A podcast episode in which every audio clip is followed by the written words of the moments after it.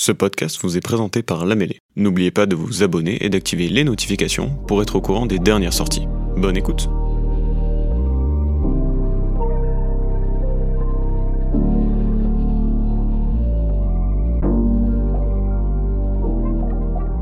On va commencer euh, sans, sans interruption. Me présenter rapidement, je m'appelle Quentin Richard, je suis membre de l'équipe de la mêlée, donc je joue, à, je joue à domicile ce soir. Et ça tombe bien parce que je vais juste faire la- l'animation. Je suis responsable de l'incubateur de start-up de Météo France. Donc on est sur un, un sujet qui est important euh, pour nous, mais qui va être euh, important aussi pour vous, messieurs. Puisque ce soir, on va parler financement, on va parler financement de projet. La première table ronde, du coup, s'appelle euh, Moneymaker, comment réussir son financement. On a la chance d'avoir un parterre de personnes qui représentent différentes possibilités de financement. Et puis aussi, on va avoir bah, des, des retours d'expérience euh, d'un, porteur de projet aussi qui, a réussi. Messieurs, je vous tiens à vous le dire, comme je l'ai dit par mail, on a un temps qui est assez court. C'est une thématique qui est assez complexe et dans lequel on, euh, n'importe quelle table ronde, même si elle dure deux heures, ne pourra pas tout présenter. Donc, vous inquiétez pas, vous, euh, on est là aussi pour échanger des numéros, pour échanger aussi des avis et pour discuter sur le moment d'après. Donc, n'hésitez pas par la suite. Je vais pas faire une, intro beaucoup plus longue que ça. Je vais peut-être vous inviter, messieurs, on va partir de la gauche, à, à vous présenter et peut-être présenter les activités que vous avez. Et puis, euh, et puis on commencera le jeu de questions par la suite. Avec plaisir. Donc, Francis Mazeri, je suis responsable de l'agence Nextinov euh, by Banque Populaire. C'est une structure qui a été créée en 2017, qui est une agence dédiée aux startups et aux jeunes entreprises innovantes. Nous sommes basés à, à la Cité, à Montaudran, depuis, euh, depuis la période Covid, depuis euh, 2021. Donc, nous accompagnons environ 250 entreprises. Euh, Cela va de l'idéation jusqu'à des structures qui développent plusieurs millions d'euros de chiffre d'affaires. Et donc, euh, voilà, nous sommes très heureux ce soir de, de pouvoir vous, vous parler un peu de, de, de notre action. Alors, je ne sais pas si je développe un peu plus, mais euh, Tu peux peut-être Ouais. présenter les principes de financement que Les tu as principes de financement, donc. dessus, ouais. donc bon, vous l'aurez compris, nous sommes, moi je suis banquier, banquier traditionnel, je, je finance la dette. Je n'ai pas vocation à entrer au capital des, des sociétés, si ce n'est être un facilitateur et vous orienter vers des partenaires qui, eux, euh, ben, c'est leur métier. Thierry est là, euh, il y en a d'autres autour de la table, et pourquoi pas euh, nos amis qui viennent d'intervenir euh, peuvent être des acteurs intéressants aussi pour, nous. Dedans. Si je recentre au niveau de, no- de notre métier, donc deux façons d'intervenir. La première, c'est plutôt lié à, à l'entrée en relation, je dirais un accompagnement de base, qui peut être ce que j'appellerais le relais du fonctionnement. Peut-être des relais de subvention, où on est capable de vous relayer des subventions, vous le savez tous, entre le moment où une subvention est, vous est attribuée et le moment où elle vous est euh, versée, eh il s'écoule un certain temps, donc ça on peut, on peut vous le relayer à hauteur de 60-70% de son montant, ça c'est le premier axe. Si vous faites de la recherche et développement et de CIR, rares sont les banques qui accompagnent ce, ce type de fonctionnement. On est capable également de, de l'accompagnement, de l'accompagner, pardon.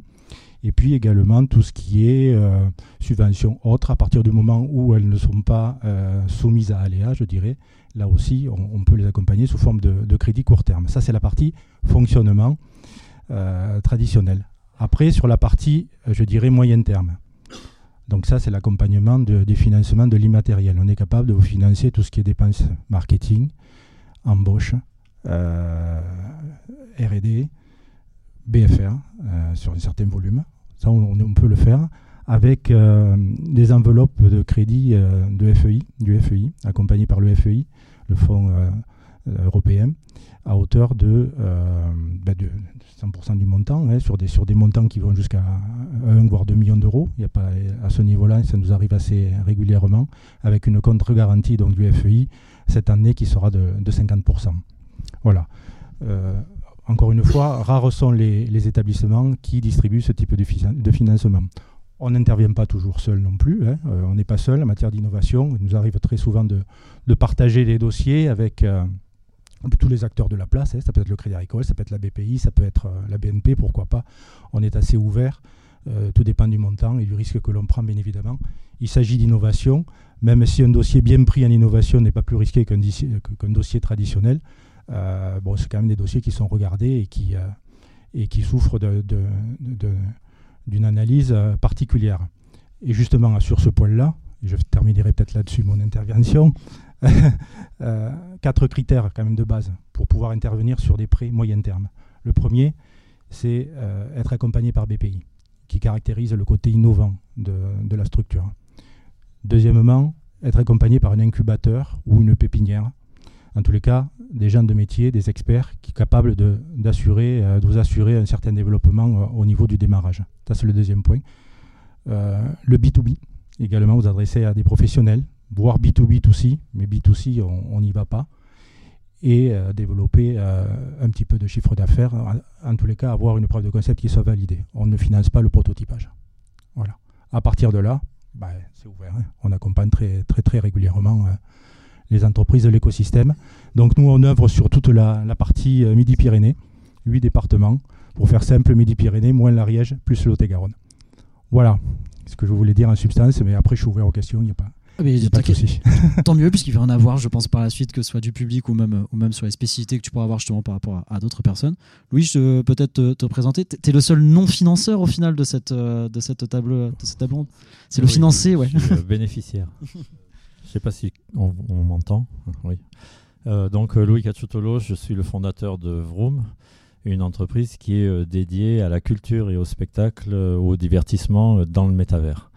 Euh, nous étions euh, au départ un studio de production euh, de spectacles sur des plateformes métavers en réalité virtuelle sociale. Ce qu'on appelle la réalité virtuelle sociale, c'est des univers en trois dimensions dans lesquels vous pouvez que vous pouvez visiter sous forme d'avatar avec des casques de réalité virtuelle et interagir avec vos amis ou, des, des, personnes autour de vous, comme dans la vraie vie en fait et euh, où que vous soyez, euh, sans limite d'accessibilité, à part que idéalement vous devez être, pour avoir une sensation d'immersion euh, totale, être muni de, de casques de VR, mais pas seulement, parce que vous pouvez aussi accéder à ces mondes soit via un PC, simplement en mode jeu vidéo, soit même sur smartphone ou tablette, comme n'importe quel jeu vidéo qui, en mode applicatif nous venons de lancer notre propre plateforme parce que nous nous sommes rendus compte que les plateformes qu'on utilisait jusqu'à présent ne nous, permettaient pas d'être scalables en fait. Et euh, la plateforme qu'on vient de lancer en janvier dernier, qui est encore à l'état de prototype, mais qui sera euh, ouverte et lancée au grand public euh, au mois de septembre à venir, mais qui a déjà accueilli plusieurs spectacles, c'est une plateforme qui va permettre à n'importe qui, sans connaissance de code, de pouvoir créer en quelques clics leur propre univers, n'importe quel artiste, producteur, euh, diffuseur, de pouvoir créer leur, euh, leur univers et pouvoir accueillir euh, directement et monétiser directement, accueillir leur public, accueillir leurs fans, un petit peu comme une sorte de YouTube ou de Twitch du métavers. De manière très très intuitive et très fluide, mais à part que tout est en trois dimensions. Et euh, cette plateforme, pour l'instant, est accessible euh, via casque de réalité virtuelle, mais le sera euh, sur, sur smartphone à la fin de l'année et potentiellement aussi directement sur le web sans passer par l'application l'année prochaine. Donc voilà, c'est ça qu'on fait. Et donc nous sommes accompagnés par euh, BR et euh, on en parlera tout à l'heure, mais euh, qui nous a énormément aidé dans, le, dans, cette, dans ce développement qu'on a. On a créé l'entreprise en 2018 et on a eu une croissance assez, assez forte depuis notre création et c'est grâce en particulier au service de BR qu'on a pu avoir les financements nécessaires à soutenir notre croissance. Et bien ça fait parfaite transition. juste ton rôle aussi peut-être cette table ronde, de donner justement l'expérience que tu as eue et, ton, et tes ressentis sur, sur, différents trucs. Donc si tu as envie de participer, n'hésite pas euh, aux côtés des différents financeurs. Mais c'est vrai qu'on va peut-être donner la parole. Bon, Bastien, tu viens de présenter ce qu'est BR. On va laisser la parole à Thierry. Ou Thierry, si tu veux, pas de souci. Ok, bonsoir. Euh, merci pour l'invitation. Donc moi je m'appelle Thierry Mercure, je suis le directeur général d'Oxide. Oxide, c'est une société de capital risque qui existe depuis euh, début 2020. On a démarré nos, activités le jour du, confinement. et on, dispose de 9 millions d'euros euh, pour investir dans l'amorçage, pré-amorçage, donc dans des phases très risquées où peu d'acteurs veulent venir. On investit des montants entre 100 000 et 300 000 euros sous forme d'obligations convertibles en actions.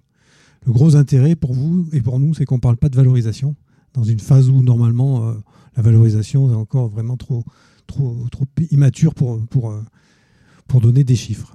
Euh, on a fait 22 investissements. En moyenne, on investit 200 000 euros. Il y a un effet de levier constaté de x5, c'est-à-dire qu'on euh, on intervient sur des tours de financement globaux qui font 1 million. Ça, c'est ce qu'on constate. Hein. on, on, attend au moins x3. Euh, j'ai oublié de vous dire que Oxide, c'est une société privée, hein, donc euh, une société de capital risque qui est dotée euh, de 9 millions à, 51% par les quatre banques régionales, les deux banques populaires, Banque Populaire Sud, Banque Populaire Occitane, les deux caisses d'épargne, Caisse d'épargne Languedoc-Roussillon, Caisse d'épargne Midi-Pyrénées. Le reste, les 49% restants, sont financés par la région Occitanie. on intervient sur, sur l'Occitanie. Uniquement des sociétés de moins de 3 ans, exceptionnellement moins de 5 si elles sont deep tech, et qui ont leur activité principale en Occitanie et uniquement en B2B. Merci Thierry. Bastien, est-ce que tu veux rajouter euh, sur la présentation que tu as fait peut-être de, BR, euh, peut-être un focus sur, euh, sur les activités que tu fais toi côté start-up et projet Moi, je m'occupe principalement de l'ensemble des start-up qu'on a en portefeuille. Aujourd'hui, on en a à peu près une trentaine qu'on a en portfolio, qu'on a depuis, pour certaines, plusieurs années, hein, et qu'on arrive à, à accompagner tout au long de leur vie, à la fois sur ce qu'on expliquait tout à l'heure sur le non dilutif, Oxide en fait partie, hein, sur, puisqu'il n'y a pas d'ouverture de capital, en tout cas pas immédiatement. Après, il peut y avoir une conversion des obligations. Euh, et on travaille avec des partenaires. Alors moi, je travaille avec votre homologue surtout sur la partie Montpellier avec Frédéric. Frédéric Planche, mais on travaille beaucoup avec la BPS, on travaille beaucoup avec le Crédit Agricole, on fait aussi du cofinancement, on travaille avec la SG, on travaille beaucoup avec la BPI également. Et, euh, et, donc en fait, nous on accompagne des boîtes à la fois sur la, la mise en œuvre de leur stratégie, donc on travaille avec eux ben, des, des, points essentiels sur le positionnement de marché, sur le modèle économique, sur euh, la stratégie go-to-market, comment on va atteindre nos clients en stratégie d'acquisition client. Et l'idée c'est que une fois qu'on a déterminé, on va dire, ce socle stratégique là avec un positionnement plutôt clair, on vient en découler une ingénierie financière qui n'est que la résultante des choix que l'on fait. C'est-à-dire, on va partir de la stratégie du marché du positionnement avec une stratégie d'acquisition client qui va déterminer une ingénierie financière et de cette ingénierie financière, on va en avoir des, on va, en estimer des besoins financiers.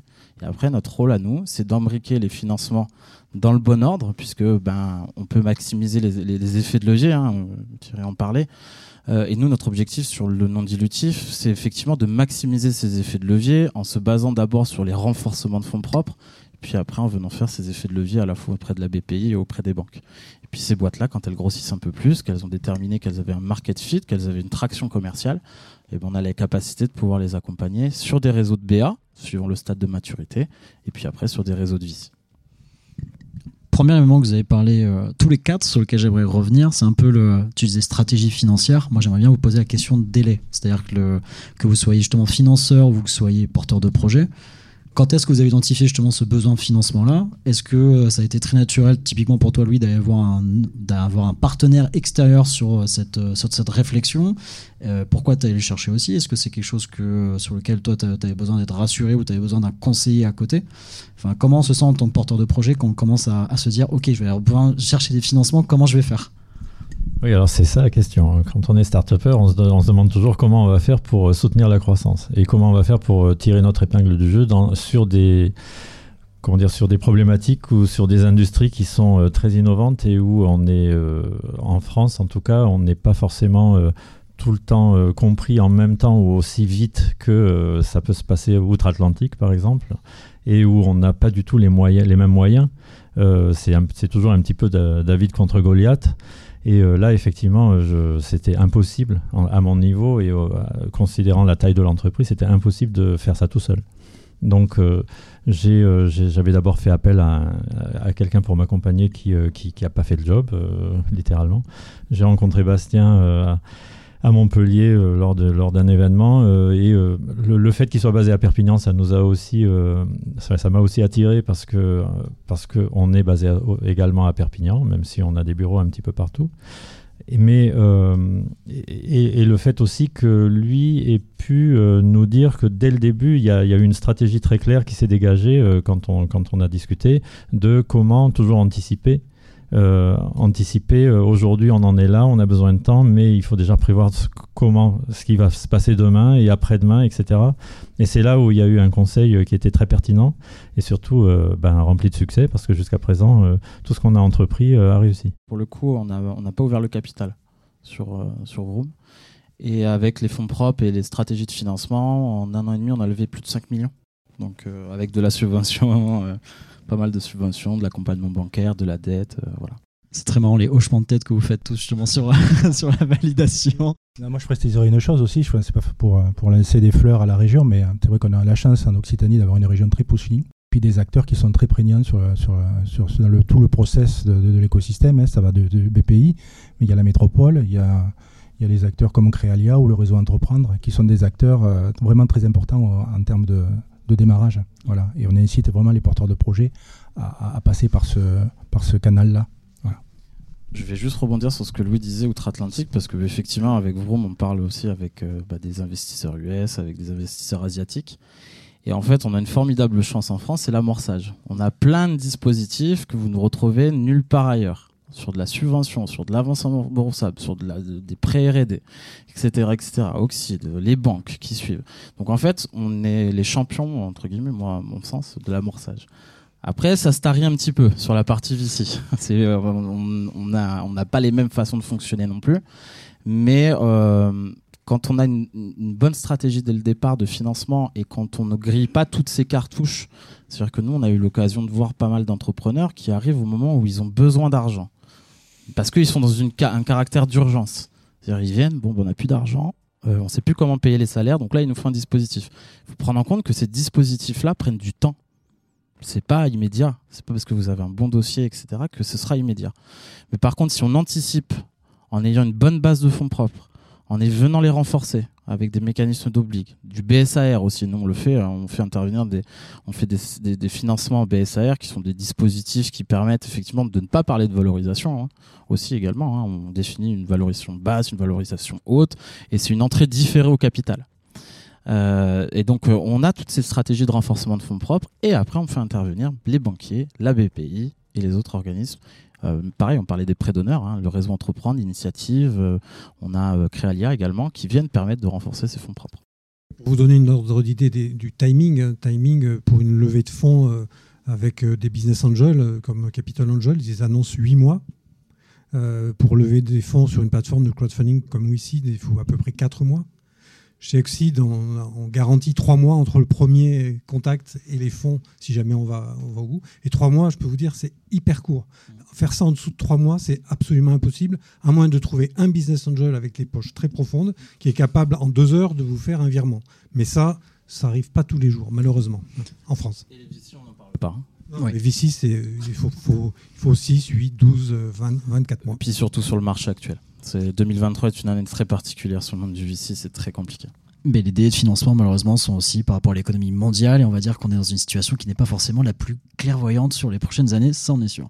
Et pour rebondir, oui, c'est sûr que le, moi, le seul moyen que je vois sur des heures avec des BA, c'est sur une émission qui est sur M6. Et encore, j'aimerais bien voir la réalité de ce qu'il y a derrière tant qu'on est dans le conseil, parce qu'en effet, la, temporalité, nous, partie, euh, partie incubateur, on le voit aussi, on essaie de sensibiliser qu'il ne faut pas arriver, euh, comme tu dis, Bastien, quand il y a le couteau euh, sous la gorge, il n'y a plus d'argent, ça, on est bien d'accord là-dessus. Est-ce que vous avez justement des, conseils, des choses que vous avez vues ou des choses qui ont été bien faites ou même mal faites hein? Parfois, on apprend aussi de, ses erreurs et ses buts aussi d'un entrepreneur, mais est-ce que vous avez des conseils comme ça aussi que vous pouvez venir, à part justement cette partie délai où il faut bien anticiper à l'avance? Je pense qu'il faut arriver avec un projet cohérent. C'est la cohérence qui compte avant tout. Et quand je dis cohérence, c'est aussi cohérence en fonction des, interlocuteurs que vous avez. Par exemple, prenons la règle de 3 qui tue en moins de 20 secondes. Hein. Euh, vous allez vous chercher un million. On prend un million parce que c'est plus facile pour le calcul. Hein prend un million, donc un fonds, il va vous prendre, il va dire, moi je veux bien mettre un million, mais j'attends deux choses, je vais prendre 20% des départs, à peu près hein, en amorçage, ça sera toujours entre 15 et 25, mais euh, voilà, vous prenez 20, lui il va faire le calcul avec 20, donc il dit, je vais mettre un million et j'aurai 20%. Ce million, il faut qu'au moins il me, rapporte, il me rapporte 5 millions dans 5 ans. 5 fois. Donc 5 millions dans 5 ans, pour 20%, la boîte, il faut qu'elle vaille 25 millions. D'accord? 25 millions, elle vaut deux fois son chiffre d'affaires 10 fois son résultat net, 8 fois son EBE. Donc déjà, il faut que ces, deux multiplications soient à peu près cohérentes entre elles. Mais si vous arrivez avec une valeur de 10 millions, parce que vous faites 5 millions de chiffre d'affaires, c'est même pas la peine d'aller voir les investisseurs en capital, hein, des VC. Donc il faut que vous ayez fait tous ces calculs-là et cette cohérence-là euh, euh, euh, pour effectivement éviter de perdre du temps et de faire perdre du temps c'est très spécifique par contre au marché français, parce que du coup, euh, si on prend la comparaison aux US, euh, ils acceptent des valos qui sont complètement déconnantes par rapport à une stade de maturité. Par contre, après, il y a des vrais sujets de gouvernance. C'est-à-dire qu'en fait, vous pouvez vous réveiller un matin avec des clauses de relution, de ratchet, etc., ou vous vous réveillez un matin et vous n'avez plus votre boîte. On a discuté euh, notamment avec quelques fonds comme ça, donc il faut être prudent en fait. Hein. C'est pas la panacée d'aller lever aux US j'abonde dans tout ce que viennent de dire toutes les personnes qui sont autour de moi. Euh, c'est euh, euh, nous, on a comment dire. Moi, ce que, je vois aussi, il y a peut-être un caveat pour les entreprises, les startups comme nous qui travaillons dans des entreprises, dans des industries extrêmement innovantes. C'est qu'il y a des phénomènes de mode aussi qui sont particulièrement meurtrières, je dirais. parce qu'elles elles se succèdent à une vitesse assez effrénée. il faut tomber au bon moment. Ce qui n'est pas toujours le cas, parce que le temps que justement notre plan soit, prêt, bah, peut-être, et c'est pour ça que l'anticipation est absolument essentielle. déjà arriver avec des finances relativement saines au départ pour pouvoir survivre, même sans, même sans subvention ou sans financement ou sans VC ou sans business angel et, euh, et aussi euh, se, se, méfier justement de ces mouvements de, de mode qui peuvent être extrêmement contre-productifs euh, et en particulier dans les médias. On voit très bien, bon, le métavers a eu son heure de gloire, là c'est en pleine, c'est la Bérésina. Maintenant c'est l'intelligence artificielle, demain ça sera autre chose. C'est on a eu les NFT, on a eu voilà. mots clés à mettre dans les decks. Comme ça. tout à fait. Et rip les NFT au passage d'ailleurs, hein, parce que c'est plus compliqué maintenant. la crypto était en vogue et puis on a eu le crash FTX, donc voilà. Et c'est très compliqué en définitive euh, quand on est sur ces, euh, sur ces verticales qui sont extrêmement euh, un peu, enfin, peu, peu usitées ou alors où il y a peu de concurrence et qui sont encore des terrains vierges à explorer. C'est très compliqué de résister à ces effets de mode en fait. Et donc il faut, faire, il faut toujours prévoir qu'il y aura une période où il va falloir faire le dos rond. Et donc anticiper cette période pour pouvoir vraiment, il, faut, il faut se donner carrément au moins deux ans d'avance en fait il faut garder le cap de sa stratégie tout en étant agile et pivoter selon aussi derrière la réaction du marché, des clients, des concurrents, etc. Donc ça, c'est super important aussi, mais de ne pas laisser s'embarquer par les effets de mode, euh, parce que nous, on a vu passer pas mal de decks, euh, parce qu'au sein de BR, on a mis en place un comité de sélection des dossiers, on reçoit les dossiers, on les analyse selon un certain nombre de critères, on regarde la scalabilité de l'offre, la profondeur de marché et la capacité d'exécuter de l'équipe, surtout sur des phases d'amorçage. Par contre, derrière, effectivement, il faut avoir la capacité de garder le cap, et quand on a reçu des decks, on n'avait que des buzzwords, surtout sur les euh, sur les 18 derniers mois. Là, on a beaucoup de, on a beaucoup de boîtes qui n'ont pas intégré l'intelligence artificielle, mais le mot IA est présent partout, alors qu'on ne sait pas vraiment comment ça va servir à la verticale. Mais le mot est là. Et je pense que c'est le mot principal que tu retrouveras à Vivatech cette année, d'ailleurs. Parce que généralement, Vivatech surfe aussi sur les buzzwords qu'on a vus sur les six précédents mois. Donc, euh, je pense qu'on en, en, verra aussi pas mal. Tu voulais rajouter quelque chose, Francis Moi, je veux rajouter un point. Qui, je ne veux pas être oiseau de mauvais augure, mais enfin, je suis banquier et ça nous arrive assez souvent, hélas. Il y a des défaillances.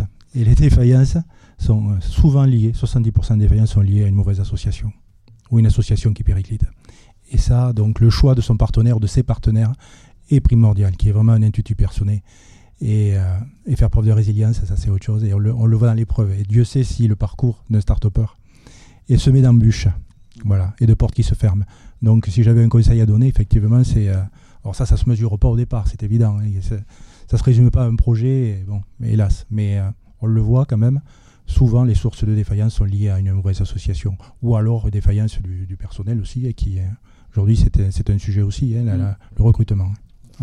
Ça, c'est très vrai, puisque nous, on est très sensible aussi à la construction de ce qu'on appelle la table de capitalisation. Qui sont les associés au départ?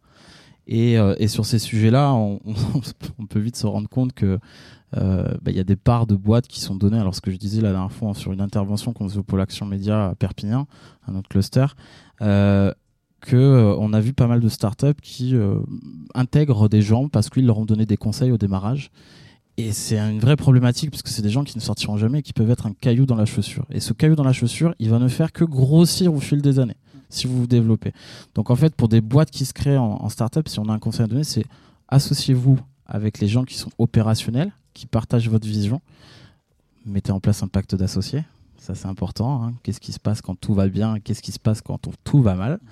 Euh, et, effectivement, la table de capitalisation est hyper importante. La dilution aussi est à maîtriser dès le départ sur sa stratégie, puisque bah, effectivement, après, si vous avez une croissance, là, on a le cas d'une startup euh, qu'on a en portefeuille pour lequel le fondateur voulait faire rentrer pour 60 000 euros. Euh, pour lâcher 30% de sa boîte, je lui dis mais dans le cadre de ton développement, tu ne feras plus rien après en termes de gouvernance. Et donc là, on a trouvé un mécanisme dont on parlait tout à l'heure, les BSAR, pour ne pas parler dilution immédiatement. Est-ce que vous voyez d'autres conseils de, des choses à faire ou à ne pas faire Il y en aurait plein. c'est sûr. et puis on n'a pas la sens infuse. Oui, il faut tenter dans tous les cas, il faut les voir. Moi, a une question que voudrais vous poser, c'est qu'on a parlé pas mal aussi de, mix de différents types de financement. Euh, j'imagine qu'il y a des financements, qui, alors j'imagine, mais je, pose la question ouverte en sachant à peu près la réponse. Il y a des financements qui sont orientés aussi vers des investissements, que ça peut être d'actifs, ça peut être aussi d'autres types d'investissements. Est-ce que vous pouvez peut-être donner un peu à la vue de ce que vous faites, vous, côté financier ou de ce que vous connaissez, justement des, des financements qui sont peut-être orientés vers, vers l'investissement possible pour une société, ou en tout cas, à partir du moment où elle a un projet cohérent, vers quoi elle doit aller se tourner, vers qui elle doit, elle doit contacter bah vers la BPS, vers Oxide. Vers... non, mais ce que je veux dire par là, ça dépend de la stratégie de financement. Il euh, y a plein de dispositifs de financement. Comme je disais dès le départ, le tout, c'est de les imbriquer dans le bon ordre. Voilà, tout simplement. Et là, on va maximiser les effets de levier pour donner ce qu'on appelle un runway. Il faut avoir une visibilité généralement de cash à 12-18 mois. Et nous, on aime bien quand les boîtes viennent nous voir quand elles ont des besoins de financement, qu'elles aient au minimum entre 6 et 9 mois de cash devant elles. Voilà, tout simplement. Toi, ça fait partie des critères ouais, de. Ça fait partie des grands critères de sélection qu'on peut avoir. Euh, il y en a plein d'autres, euh, mais, euh, mais effectivement, on, notre valeur ajoutée, c'est d'accompagner des boîtes dans leur croissance. Donc, je vais prendre l'exemple de Vroom, il pourra en parler. C'est qu'ils avaient eu zéro financement depuis que, depuis que, enfin voilà, depuis le début, depuis 2018. On s'est rencontrés en 2021. Et, euh, et, on a structuré les financements dans le bon ordre parce qu'il y avait des fonds propres. On a renforcé encore ces fonds propres. On est venu mettre du BPI, de la banque, etc. On avait avec ces fonds propres, euh, vous avez un, un, aujourd'hui, vous avez l'État qui a mis en place le France 2030 où là, il y a énormément de dispositifs de financement, d'appel à projets aussi, euh, sur différentes verticales. Alors nous, on est sur la verticale des ICC, des industries culturelles et créatives. Et là, effectivement, on a euh, pas mal de dispositifs de financement à aller chercher sur du non dilutif, bah, qui permet de tenir dans une période qui est un peu trouble. Voilà. Donc, euh, et, et 2024-2025, normalement, devrait être un petit peu mieux sur la partie investissement, puisque euh, les, VC qui ont, qui ont de l'argent, hein, puisqu'ils ont levé des véhicules de financement, notamment en 2020-2021, sont tenus par des contrats avec leur family office et leur LPs d'investir cet argent, puisqu'ils doivent euh, donner des taux de rentabilité à ces investisseurs. Donc on sait qu'il y aura des liquidités qui vont arriver. 2023 est une année un peu particulière, en ayant échangé avec beaucoup d'investisseurs et de fonds d'investissement ils, ont, euh, ils, font surtout du réinvestissement au sein de leur portefeuille. Ils font plus ce qu'on appelle du deal flow, du l'entrant, ils en font très très peu. Et, euh, et puis ils ont aussi du mal à lever de l'argent, puisqu'un fonds d'investissement va lever de l'argent auprès d'autres personnes. Donc c'est une période un petit peu plus compliquée. Voilà. Tu, donc, Et on revient des fondamentaux. Ouais. C'était parti un petit peu en sucette euh, sur les dernières années. Mais du coup, tu, tu vois vraiment un une revalorisation des boîtes dans lesquelles ils ont déjà un actif, dans lesquelles ils sont déjà investis pour aller. Ils ne revalorisent pas. Hein. Ils, ils, font des, pas. ils, font des, ce qu'on appelle des flat rounds, donc soit la même valeur du, du, tour précédent, ou alors ils font carrément même des down rounds. C'est-à-dire ils vont ils, ils, dévalorisent la boîte. Il faut savoir que les valorisations elles ont énormément baissé euh, sur cette année-là en tout cas par rapport à ce, que, ce qui se faisait sur 2021-2022, mais ça, Thierry pourrait peut-être aussi le dire. Je voulais revenir sur un peu bah, l'histoire que vous avez euh, tous les deux entre BR et, et, et Vroom rencontrer un événement à Montpellier? Est-ce que ça fait justement la partie, euh, la partie réseau fait partie vraiment euh, une place prépondérante pour un porteur de projet pour rencontrer des financeurs? Et puis euh, peut-être vous aussi, messieurs, comment, comment, on, comment on rencontre un financeur que les porteurs de projet qui viennent vous voir vous connaissent par des actions, vous connaissent parce qu'ils ont été référencés, recommandés, parler d'incubateurs tout à l'heure, mais aussi partenaires de financement? comment on rencontre justement le bon financeur au bon moment? On le rencontre partout pour ce qui est de Nextinov, j'ai des collègues qui sont là.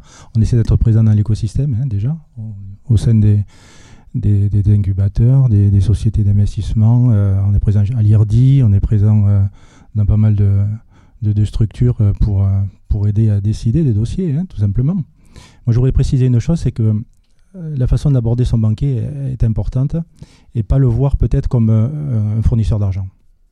Alors peut-être que on s'est donné ce, rôle-là et c'est malheureux, mais moi je vois plus la relation avec euh, un porteur de projet comme un partenariat. Accorder un financement, c'est peut-être pas le plus difficile finalement, surtout quand tout l'écosystème porte un dossier. C'est euh, bon, il suffit d'être suiveur et on va mettre euh, un ticket et puis on peut dire c'est on a fait notre devoir. Ça s'arrête pas là. comme toute entreprise, ben, il y a des hauts, il y a des bas et il faut que le banquier soit capable d'accompagner ben, les moments un peu plus un peu plus tendus. Voilà. Et à ce moment-là, si, euh, le porteur de projet va à la course à l'armement et fait le tour des banquiers en allant chercher du fric, quoi, hein, tout simplement, je parle crûment, mais c'est comme ça, ça ne peut pas le faire longtemps. Parce que nous, en échange aussi, ce qu'on veut, c'est vivre et c'est donc euh, récupérer des flux, donc du chiffre d'affaires. Voilà. Et faire du business. Donc voilà, c'est un message que je passe parce que des fois on le, on le rencontre, c'est pas la majorité, mais on voit aussi des porteurs de projets qui, mais on veut de l'argent, on veut de l'argent, ok, certainement vous le méritez, mais au bout d'un moment, si, si, vous faites que ça, ça va, la source va se tarir. Et je pense que localement, il n'y a pas beaucoup de banquiers qui prêtent quand même à l'innovation de façon très, très, très puissante. Donc, euh, ça se respecte quelque part. Voilà. Bah nous, on va vous remercier de nous avoir écoutés. On remercie aussi la régie pour l'enregistrement et pour, et pour la suite. Mais merci beaucoup, messieurs. Cet épisode vous a été proposé par Lamélé Podcast. Pour plus d'informations sur notre écosystème et nos services, rendez-vous sur notre site internet www.lamélé.com ou retrouvez-nous sur nos deux lieux, la cantine by et la cantine Toulouse.